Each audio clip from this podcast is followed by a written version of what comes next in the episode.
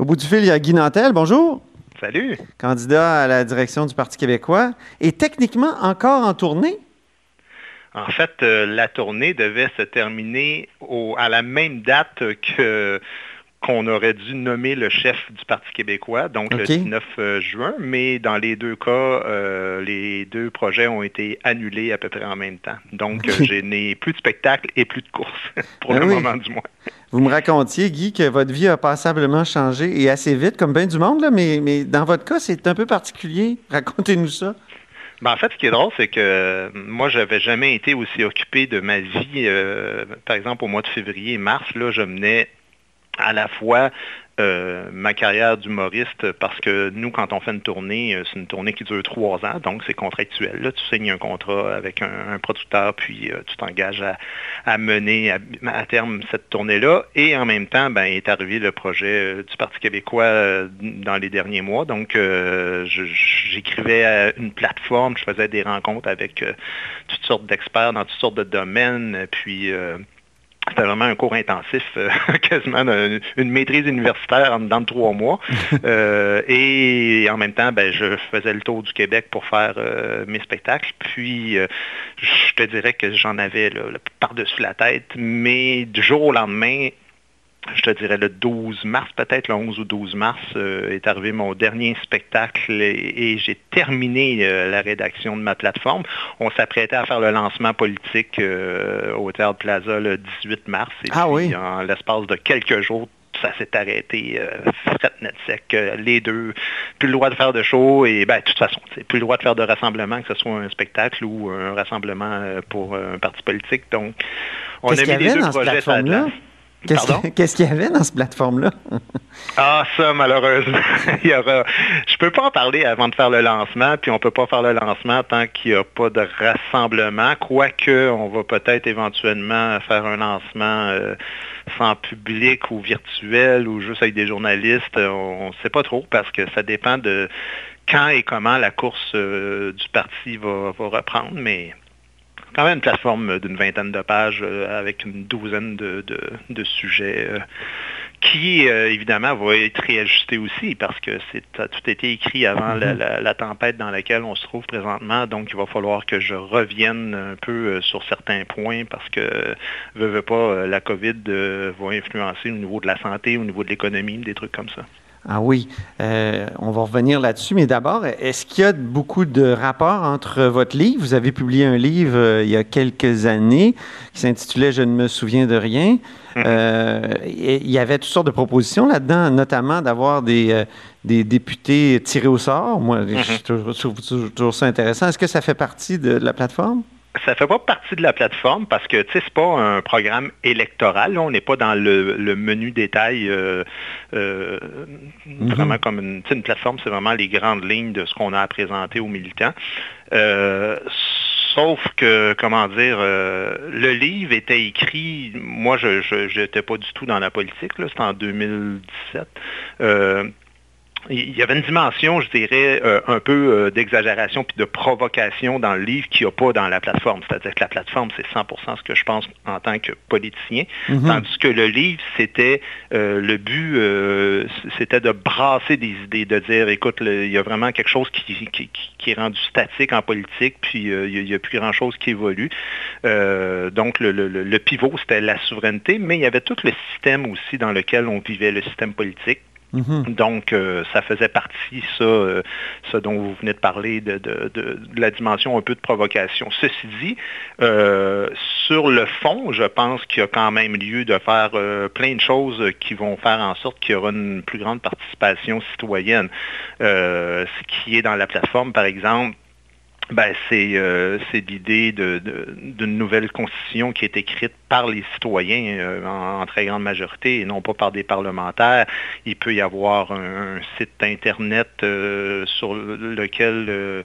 puis là, un site Internet, ce n'est pas une page Facebook, c'est une page, un site où tente, par exemple, avec ton ton mhm. numéro d'assurance sociale et que tu peux, euh, tu peux faire des propositions euh, de loi ou des peu importe là, euh, et oui, à l'Assemblée nationale, il pourrait très bien y avoir une partie des gens qui sont là, qui sont un peu des citoyens de la même manière que les juges parfois délèguent leur pouvoir à des jurys qui sont constitués de citoyens ordinaires qui n'ont pas de formation juridique. Sur le revenu minimum garanti à la haut sur la colline, on a eu d'abord Sylvain Gaudreau qui a dit qu'il était favorable. Et puis euh, Paul Saint-Pierre Plamondon, hier, qui m'a dit non, euh, le revenu minimum garanti, ça coûterait trop cher, puis ça ne réglerait pas le problème. Euh, vous, votre position, Guy, quelle est-elle? Ben, je vous dirais, moi, j'ai pas euh, encore, parce que, tu sais, tantôt, j'ai dit, euh, la COVID va influencer forcément des, mhm. aspects euh, dont l'économie. Euh, j'ai pas encore, tu sais, je me suis pas fait une tête là-dessus, mais je vois mal comment, avec les déficits qui s'en viennent, on peut embarquer dans, dans un truc pareil. Tu sais, j'avais eu la question avant, mhm. peut-être une autre réflexion, mais en ce moment, je pense qu'il faut d'abord prioriser l'idée de, de remettre l'économie ses rails. Mhm. Êtes-vous inquiet, vous, des, déficits euh, gouvernementaux? Êtes-vous quelqu'un qui aime euh, les, budgets bien équilibrés ou ben, vous seriez tolérant à un certain. Euh, On n'a pas. Là, c'était vraiment, c'était vraiment nécessaire, important. il fallait forcément tomber dans un déficit autant au fédéral qu'au provincial. Mais dans ma personnalité, puis là, je parle à la fois individuellement puis à la fois comme politicien, moi, j'aime pas ça vivre sur sur l'emprunt, puis j'aime pas les déficits, puis j'aime pas les dettes. Euh, mais là, c'était un cas totalement exceptionnel. Mais tu sais, euh, par exemple, euh, Justin Trudeau, là, évidemment, il y a un déficit record.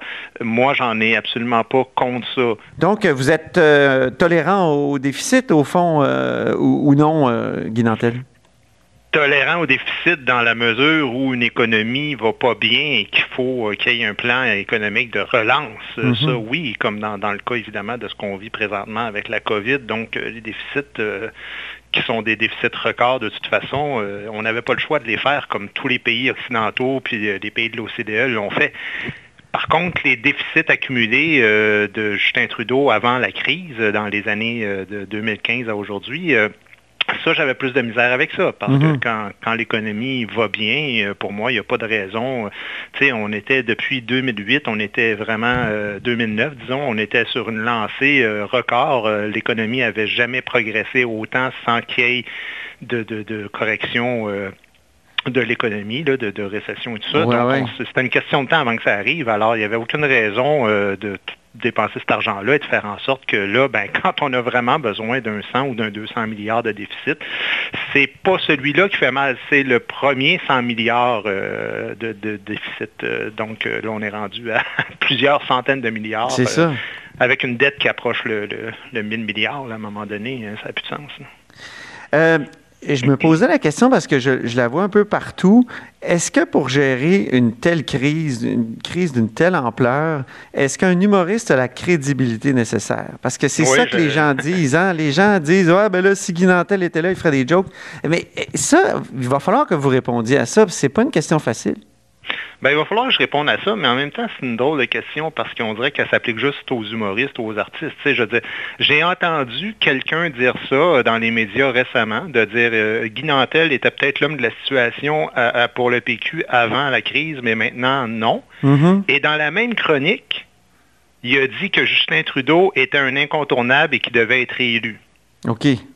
Mais là, Justin Trudeau, est-ce que c'est un économiste de formation? Justin Trudeau est un homme de théâtre. Oui. Alors, euh, qu'est-ce qui fait qu'un politicien est adéquat ou n'est pas adéquat? C'est d'abord et avant tout euh, qui est bien entouré, qui a de l'écoute. Parce qu'un politicien, un chef politique, c'est jamais un spécialiste dans tout. Je veux dire, François Legault n'était pas un spécialiste en santé publique, il connaît à peu près rien euh, au domaine de la santé, à moins qu'il ait des, compétences cachées mm-hmm. que je ne sois pas au courant. Mais L'idée, c'est d'avoir des experts et d'avoir de l'écoute et d'être capable de mettre tous ces boulots ensemble pour mhm. pouvoir euh, restructurer euh, une société. Mais franchement, je connais aucun politicien qui est assez euh, spécialiste dans la santé, dans l'éducation, dans l'économie. Ça, quelqu'un d'aussi brillant que ça va devenir journaliste. On peut dire aussi que les spécialistes quand on les fait ministres de leur domaine, ils n'ont pas les meilleurs résultats. ils n'ont pas les meilleurs résultats. Pendant longtemps, on a dit que les médecins doivent, euh, c'est-à-dire le, ministre de la Santé doit être un médecin. On, l'a essayé beaucoup. Là, on est rendu, mm-hmm. c'est les gestionnaires de, de CIUS ou tout ça. Euh, comme euh, dans la dernière campagne électorale, c'était un peu la compétition entre Mme McCann et Mme Bourdon. Mais c'est vrai que les spécialistes sont pas toujours. Mais quand même, l'humoriste, est-ce qu'il n'y a pas le le, défaut de prendre les choses à la légère? Mais c'est qui l'humoriste? C'est Ma question, c'est pourquoi on fait cette règle générale pour les humoristes? Oui, c'est ça. Euh, je ne comprends pas pourquoi on parle comme ça des humoristes, comme si on parlait des économistes, mais des économistes, c'est comme un conseiller financier. Un conseiller financier, c'est tous des spécialistes là, en économie. Mais pourtant, il y en a qui te font placer ton argent, puis euh, tu perds 50% de ta valeur en dedans d'un an, puis il y en a d'autres qui la font fructifier. Mm-hmm. Ça me fait penser au quand tu écoutes les spécialistes de sport ils ont des moyennes. Ils prédisent des scores, ils ont des moyennes de 50-51% Je veux dire, à un moment donné, c'est pile ou face.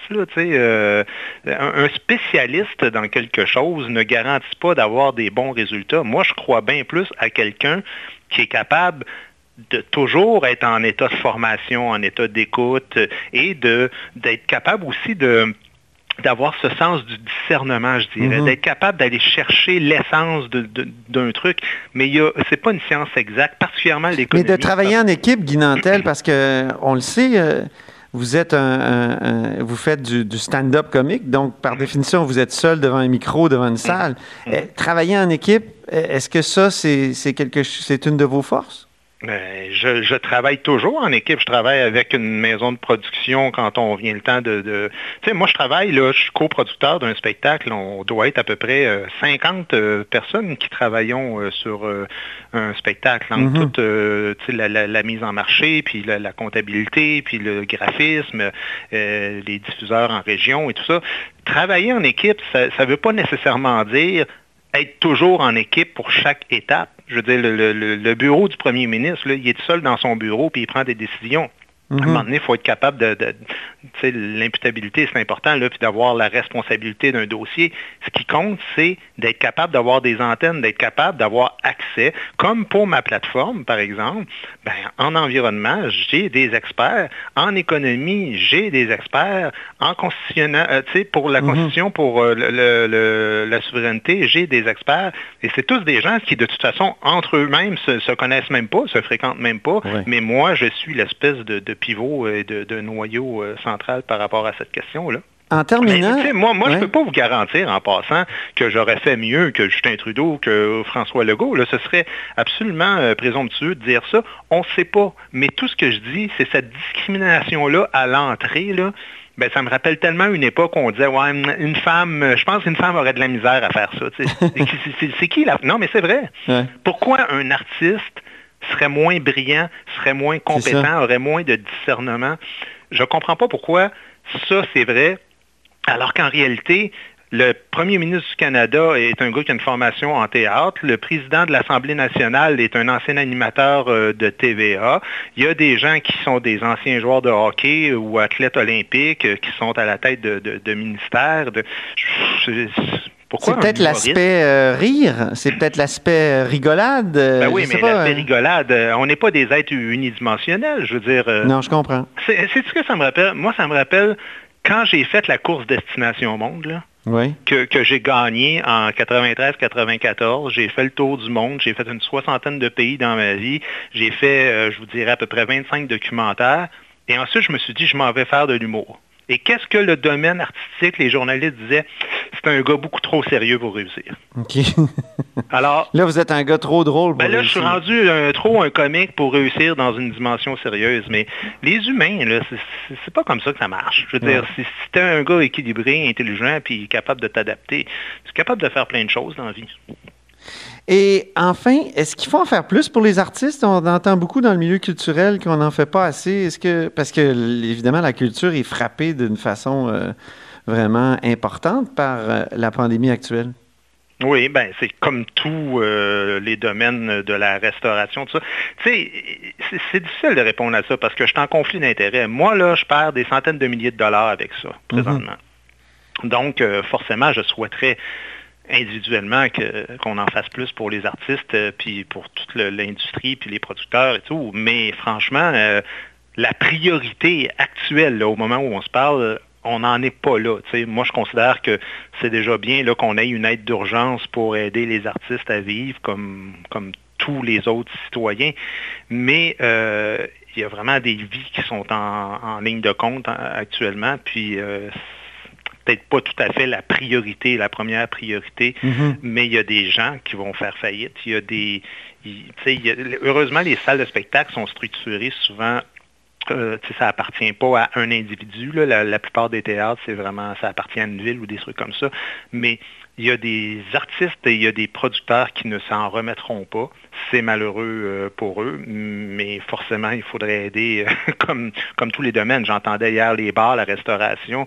ben oui, effectivement, c'est des PME, puis eux autres aussi. Il va falloir qu'ils... Puis des pertes d'emploi, comme je disais, c'est produire un spectacle. Souvent, les gens pensent juste à l'artiste qui est sa scène, puis oh mon Dieu, Hey, mhm. vous aidez, vous autres, euh, les millionnaires du milieu artistique. Tu écoute, là, on, fait vivre des dizaines puis des dizaines de personnes aussi qui, eux, sont... Les humoristes, comme j'avais vu une fois hein, en page euh, couverture du magazine euh, Commerce.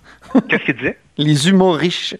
Oui, il y a des humoristes. ben, il y en a qui réussissent mieux que d'autres, puis c'est vrai, il ne faut pas le cacher. Il y a, des gens qui font beaucoup d'argent là-dedans, mais il y a aussi un risque financier qui est énorme. Moi, comme je vous dis, actuellement, la perte est, phénoménal. On n'avait pas vu ça venir. D'autant plus que comment ça fonctionne quand tu produis un show, c'est que la première année, tu perds évidemment parce que tu as investi. La deuxième année, tu fais tes frais. Puis la troisième année, c'est ton année payante.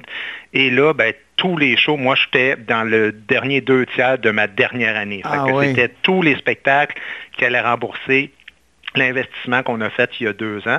Euh, non seulement on ne fait pas cet argent-là présentement, mais toute la publicité payée en amont, ben ça, ça ne nous est pas remboursé.